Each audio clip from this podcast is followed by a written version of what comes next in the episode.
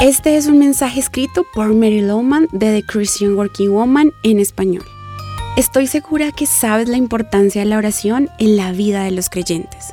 Sin embargo, muchas veces, y me incluyo, no le damos la importancia que merece. ¿Por qué? En primer lugar, no establecemos un plan para orar porque no está dentro de nuestra lista de cosas por hacer, y mucho menos hace parte de nuestro horario.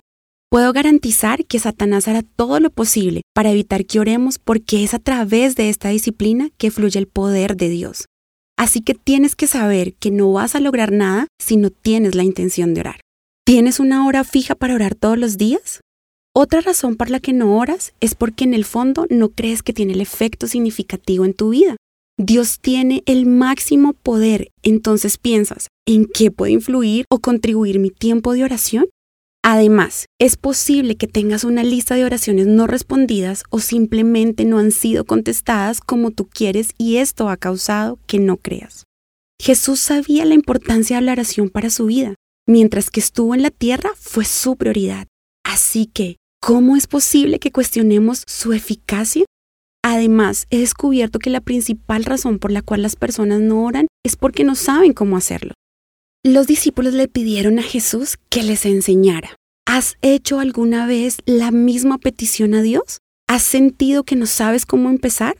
¿Has buscado diferentes modelos y no sucede nada?